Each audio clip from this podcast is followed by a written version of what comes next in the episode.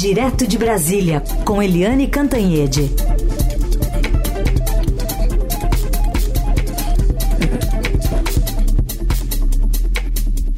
Oi, Eliane, bom dia. Bom dia, Raíssen, Carolina, ouvintes. Bom dia, Eliane, bem-vinda. Bom, temos agora uma, uma, uma, definição oficial. O Ministério do Turismo vai ser comandado por Celso Sabino. Depois de mais de um mês aí de negociação, a confirmação foi feita após a reunião entre Lula, Sabino e o ministro das Relações Institucionais, Alexandre Padilha. Ontem, também, nessa, nessa disputa aí entre Centrão e cargos indicados pelo governo Lula e a fome, né, que vem especialmente do Centrão, o presidente Lula manifestou na TV Record uma um freio de arrumação, ou pelo menos um limite até onde pode se ceder cargos. Vamos ouvir. primeiro, deixa eu lhe falar, esse ministério, esse ministério é um ministério meu. Não vai sair esse do PT? Esse ministério não sai, não sai, a saúde não sai. Sabe, não é o partido que quer vir para o governo que pede ministério, é o governo que oferece o ministério. É só fazer uma inversão de valores, ou seja, no momento certo nós vamos conversar da forma mais tranquila possível. Eu não quero conversa escondida, eu não quero conversa secreta. A hora que voltar ao Congresso Nacional, que eu for juntar os líderes dos partidos que eu vou conversar, toda a imprensa vai ficar sabendo o que, que eu conversei com cada um, o que, que foi ofertado para a participação do governo. Tentando que aí se blindar, né, portanto, dessa, desse apetite do Centrão. Queria te ouvir sobre essa demarcação que ele faz e quantos caciques apadrinharam essa escolha aí do novo ministro do Turismo é, dentro dessa, desse rearranjo de forças, Eliane? Bem, então vamos, vamos por partes. Começando pelo turismo. É, ontem eu estava lá no Palácio do Planalto e o presidente Lula chamou o deputado Celso Sabino uh, para, enfim, formalizar. Né? Depois de o Lula conversar com ele, depois do Lula é, acertar tudo, o Lula uh, pediu para o Alexandre Padilha avisar para a ministra, que não é mais ministra, mas continua sentada na cadeira há mais de um mês, Daniela Carneiro, e aí desceram juntos. É, saíram juntos, na verdade, porque é no mesmo andar, no quarto andar, o gabinete do Lula e o gabinete do é, Alexandre Padilha, que é ministro da Articulação Política.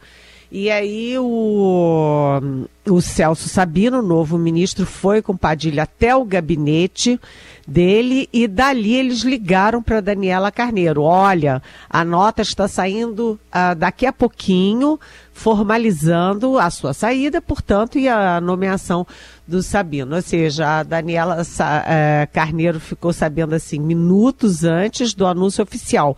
Agora o Lula teve muito, muito cuidado uh, ao nomear o Celso Sabino. Por quê?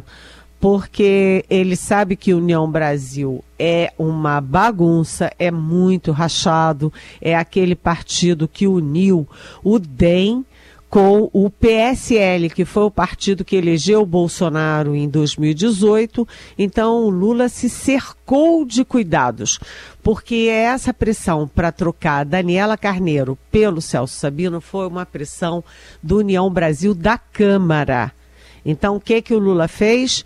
O Lula chamou o Davi Alcolumbre do Senado né, para dizer, olha, eu estou nomeando uh, o deputado, mas depois não me venham vocês, senadores, exigir mais cargo. Tá bem? Tá bem. Ok. Aí o Davi Alcolumbre concordou, mas o Davi Alcolumbre quer mais dois cargos para a União Brasil. A Embratur, que é ocupada pelo pelo Marcelo Freixo, que é a cara e o nome da esquerda no Rio de Janeiro. O Rio de Janeiro é um estado onde o PT se desmilinguiu e a grande referência da esquerda é o Marcelo Freixo. Como é que o Lula vai demitir o Marcelo Freixo da Embratur para botar alguém do Davi Alcolumbre do União Brasil. Né? Além disso, é, o Davi Alcolumbre também faz muita pressão para ter os Correios. E os Correios estão na mão é, do Fabiano Silva, que é muito ligado ao Lula. É uma escolha pessoal do Lula. Então, é, no Palácio eles consideram que é praticamente zero a chance do Lula tirar o Fabiano Silva dos Correios para dar para o União Brasil, para o Centrão, seja lá quem for. O Marcelo Freixo está em dúvida, porque afinal das contas a Embratur é do Ministério do Turismo né? E, enfim, ficou isso meio no ar. Já o casal Vaguinho e Daniela Carneiro não tem do que reclamar, não, porque foi um final feliz. A Daniela Carneiro troca um ministério com pouquíssima visibilidade, que é o turismo, infelizmente, aliás, né, por dois, uh, dois presentões do Lula em Belfor Roxo, que é a área de influência do casal. Uma, um, um presentinho ou presentão é um instituto de educação uh, para o para o, o Belfor Roxo. Inclusive o terreno já está destinado é agora ao financiamento federal para fazer o instituto. E o outro é um instituto, é um hospital oncológico também em Belfor Roxo. Então, não foi uma má troca, não. Agora, o Lula, além de conversar com Davi Alcolumbre, ele também conversou com os dois polos do União Brasil conversou com Luciano Bivar, que é o lado é, ex-PSL, PSL, hein? Atenção, do Bolsonaro, e também conversou com o outro lado, o lado do DEM. Ou seja, tipo assim, olha, questão de vocês está resolvida, não me venham pedir mais coisa. Agora, Carolina, desculpa ficar um comentário tão grande, mas emendando o segundo assunto que vocês, você nos trouxe, a questão do Lula uh, é, blindando o Ministério do Desenvolvimento Social. Veja bem, é, o Lula falou que o ministério, os ministérios sociais estão blindados. Aliás, no dia que ele anunciou que ia dar ministério para os republicanos e para o PP, a Janja foi pessoalmente ao Ministério do Desenvolvimento Social e tirou foto com o ministro Wellington Dias, que é do PT. Né? E isso foi considerado uma blindagem do ministério, que é considerado, que é chamado de Ministério do Bolsa Família. É, mas lá no Palácio, primeiro, há críticas ao desempenho do Wellington Dias. Acham que ele está muito devagar, que fala muito, promete muito e, não, não, e entrega pouco. Atribuem a ele a queda de popularidade do Lula no Nordeste, porque a gestão do Bolsa Família está deixando a desejar, né? E enfim, é, não está muito assim firme, forte, não. Então, o que é possível fazer, que o Lula está pensando em fazer, é uma dança de cadeiras. Tira alguém do PT daqui, põe ali, aí tira do PSB daqui, põe lá. Mas o fato é o seguinte: o Lula já decidiu, como disse o Heisen no início do nosso programa, é, os dois nomes do Centrão que vão virar ministros. Um é o deputado André Fufuca, é, do PP do Maranhão. Né? O PP é o partido, por exemplo, do Arthur Lira, presidente da Câmara. O outro nome é do deputado Silvio Costa Filho, que o Lula chama de Silvinho é do Republicanos de Pernambuco, filho do deputado, ex-deputado Silvio Costa, que é muito, muito ligado ao Lula, apesar de vir da direita, de ser de um partido de direita, ele é muito ligado ao Lula há muito tempo. É, então está definido. André Fufuca e é, Silvio Costa Filho, ministros, mas não está definido quais são as vagas. E quem é que vai perder? Porque se você vai ter dois ministros novos, um do PP e um do Republicanos, você tem que tirar dois ministros, certo? É uma conta aritmética. Quem vai perder é, essas vagas são ou o PT ou o PSB de bola ou o PC do B. Ou seja, um, uh, dois né, dos partidos de esquerda vão para o sacrifício, até porque eles vão ter mais dificuldade de brigar e de bater frente, de uhum. frente com o Lula e eles têm muitos ministérios. Então a coisa está andando assim. Já tem os nomes, né? já tem os, os partidos que vão perder e tudo isso deve ficar para agosto. Aguardemos então, só falta então definir quais ministérios, mas Eliane já deu meio que ali uma sinalização, uma dica de quem perde. Recesso no judiciário, mas tem uma declaração do ministro Luiz Roberto Barroso que gerou reações no mundo da política, especialmente entre o bolsonarismo, no Congresso da Uni, em que ele disse derrotamos o bolsonarismo. Foi cobrada até uma retratação da parte dele do presidente do Senado, Rodrigo Pacheco. A gente vai ouvir os dois agora, o momento em que Barroso fez essa declaração e depois a reação de Rodrigo Pacheco. Eu saio daqui com energia renovada, pela concordância e pela discordância, porque essa é a democracia que nós conquistamos. Nós derrotamos a censura, nós derrotamos a tortura, nós derrotamos o bolsonarismo para permitir a democracia e a manifestação livre de todas as pessoas. Com toda a decência que se exige numa apreciação dessa natureza. Mas não houve ainda nenhuma apresentação de pedido. Não, não, não houve. É. Eu espero que haja, nesse movimento que nós temos de conciliação, de busca de equilíbrio, de busca de respeito recíproco e de maior valorização das instituições, que a gente possa encontrar caminhos que sejam caminhos de consenso e não de, de dissenso. Então, o impeachment, obviamente, que é sempre uma ruptura, é algo muito negativo, mas é, isso não significa que é, uma decisão que eventualmente venha a negar um pedido de impeachment seja a manifestação de concordância daquele que decide em relação a determinadas posturas.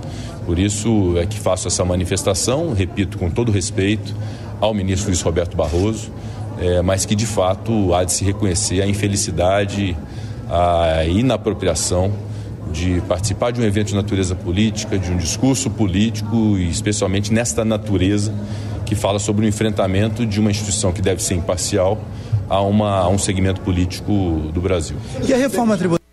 Reforma tributária ficou para outra hora. É, vamos falar desse assunto aqui.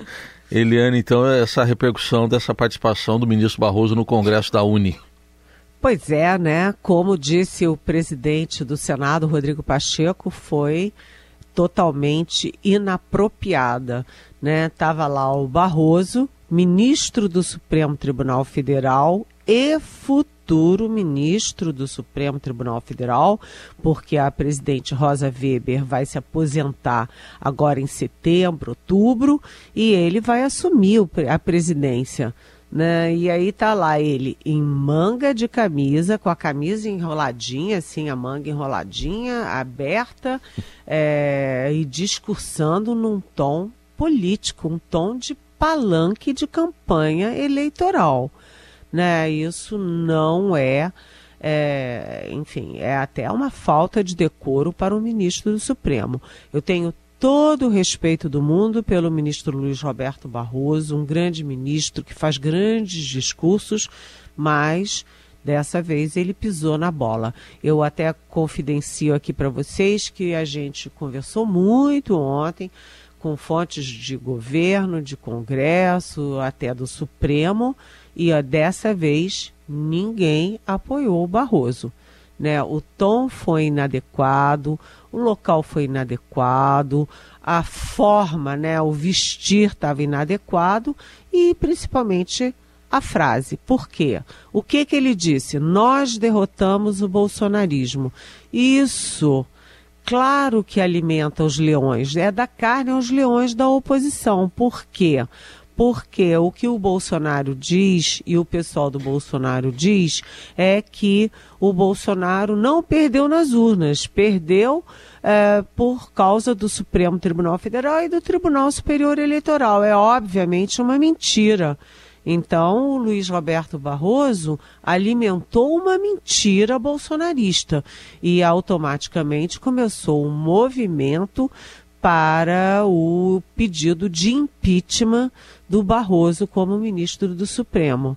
E aí, olha, eu confesso que eu nunca vi um discurso tão duro do Pacheco.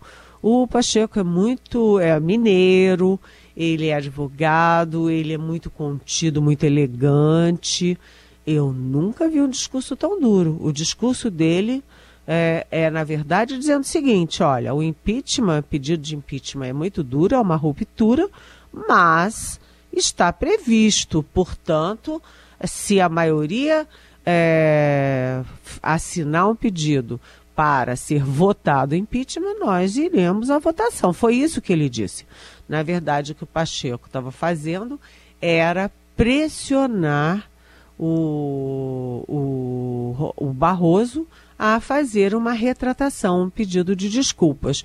E depois o próprio Barroso telefonou para o Pacheco fazendo essa retratação. O fato é que os bolsonaristas ficaram felizes da vida, porque ganharam um discurso. Tá vendo? A gente dizia que o, o Supremo é que tinha derrotado. Olha aí, ó, o Barroso confirma. Então foi um mau passo, uma má fala e um mau momento para o ministro Barroso e o Supremo já fez uma nota dizendo: olha, foi uma manifestação pessoal, não temos nada a ver com isso é, no Palácio do Planalto, eles não tinham dado muita bola, não. Tanto que nenhum jornalista tinha perguntado aquilo para o Lula na solenidade da manhã. Aí a coisa foi crescendo, foi crescendo, e aí acendeu o sinal amarelo com exatamente com a fala do Pacheco. Aí todo mundo viu a gravidade do momento e, olha, ninguém concordou com Barroso, não. Agora, segundo eu soube, com gente que conhece bem a Uni, que foi da Uni, né, realmente foi o Barroso foi aplaudido pela maioria, mas ele foi vaiado por uma minoria, minoria mais da extrema esquerda. Lembrando que o Barroso foi a favor da Lava Jato, hum. que prendeu o Lula, né? É, e, e, aparentemente essa notinha de retratação que ele fez não foi suficiente, né? É, ligou para Pacheco e tal, mas foi uma nota muito mais acanhada do que é, toda a, a, a, enfática que ele usou nesse discurso da Uni, que aliás teve ontem a presença do próprio presidente Lula. E, aliás, também tem o seguinte: eu acho que você definiu bem, foi acanhada numa coisa grave como essa, que envolve instituições, ele deveria ter sido claro. É. Olha, peço desculpas, foi inadequado, não era aquilo que. não é o que eu penso, não foi assim alguma coisa muito mais, é, vamos dizer, objetiva. Você sabe que, Carolina, lá no Supremo, cada um tem a sua personalidade, a sua cultura, cada um vem de, um, de uma área, né? Uhum. E o, você tem os juízes, que são muito mais vamos dizer, fechados. Tem os procuradores que são um pouco mais falantes, tipo Gilmar Mendes, mas você tem os advogados. E o Barroso é advogado. E advogado é mais solto, fala mais, tem uma verve diferente. E o Barroso, dessa vez, ultrapassou limites, né? Eliane, outro assunto para a gente tratar tem a ver com uma cutucada que o presidente Lula também deu nessa semana na equipe econômica, falando em discutir um aumento para é, acesso à chamada linha branca de eletrodomésticos. A gente também coloca uma fala do presidente chamando aí para conversa Tebet, é, Alckmin e todo mundo. Falei pro Alckmin, que tal a gente fazer uma aberturazinha para linha branca outra vez? Facilitar a compra de geladeira, de televisão, de máquina de lavar roupa. As pessoas de quando em quando precisam trocar os seus utensílios domésticos. Quando a geladeira velha está batendo, não está gelando a cerveja bem e está gastando muita energia, você tem que trocar. E se está caro, vamos baratear, vamos tentar encontrar um jeito. Simone, você e a Luísa abram mão um pouquinho para a gente poder, sabe, facilitar a vida desse povo que quer ter acesso às coisas. Uma aberturazinha, viu, Eliane? Pois é, e aí eu tenho um bastidorzinho, uma fofoquinha. eu detesto, né, Carolina? Ah, Mas já sim. que o Heisen gosta, né? Nosso ouvinte lá. também detesta. Eu adoro o zinho. que é o seguinte: é, teve ministro que não gostou dessa reunião, não, sabe por quê? Porque os ministros estavam já com passagem comprada, um ia para São Paulo, outro ia para não sei aonde, e o Lula mandou o pessoal, a turma, cancelar as viagens e ficar todo mundo em Brasília hoje, pelo menos nessa reunião da manhã. Então ficaram o Fernando Haddad, ficou o Alexandre Padilha, a Simone Tebet, a Esther Dueck, ficou todo mundo aí, o Rui Costa.